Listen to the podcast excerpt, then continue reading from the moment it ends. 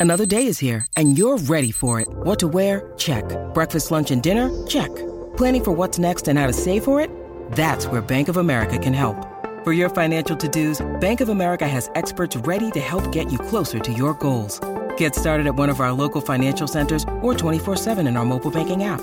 Find a location near you at bankofamerica.com slash talk to us. What would you like the power to do? Mobile banking requires downloading the app and is only available for select devices. Message and data rates may apply. Bank of America and a member FDIC.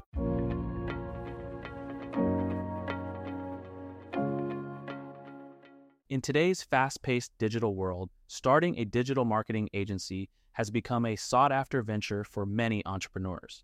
The journey to launching a successful digital marketing agency can seem daunting, but with the right approach and steps, it's a highly achievable goal. The first step in this entrepreneurial endeavor is to educate yourself about digital marketing. The industry is vast and continually evolving, with various specializations like SEO, PPC, social media marketing, content marketing, and email marketing. Aspiring agency owners should immerse themselves in the industry's latest trends and strategies, either through formal education or self study. Once you have a firm understanding of digital marketing, the next vital step is to decide on your niche. This is crucial for setting yourself apart in a crowded market. Specialists often find more success than generalists. So, identifying a specific sector or type of service where your expertise can shine will form the cornerstone of a strong business proposition. Establishing your business's legal structure is the third step. This aspect involves choosing between options like a sole proprietorship, partnership, limited liability company, LLC, or corporation. Each structure has its tax and liability implications, and selecting the right one will lay the foundation for the business's legal and financial health. Step four involves developing your business model. Determine how you will charge for your services, whether it's hourly rates, project based fees, retainer agreements, or value based pricing. Your pricing strategy should reflect the quality of your work, the market demand, and the value you provide to your clients.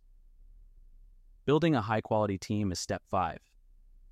In the beginning, you may start out on your own, but as the business grows, you'll need to assemble a team of skilled professionals.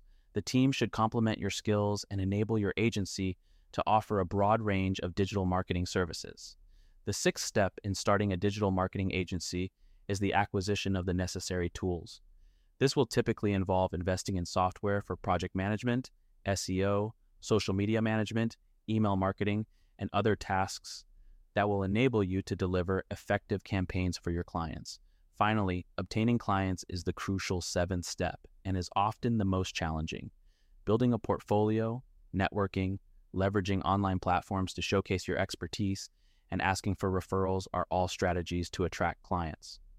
Creating case studies and providing testimonials from satisfied customers are also effective ways to demonstrate your agency's successes and build trust with potential clients.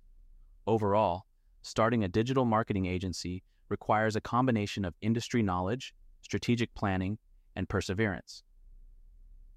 By following these seven steps, entrepreneurs can navigate their way towards building a successful digital marketing agency in today's competitive landscape.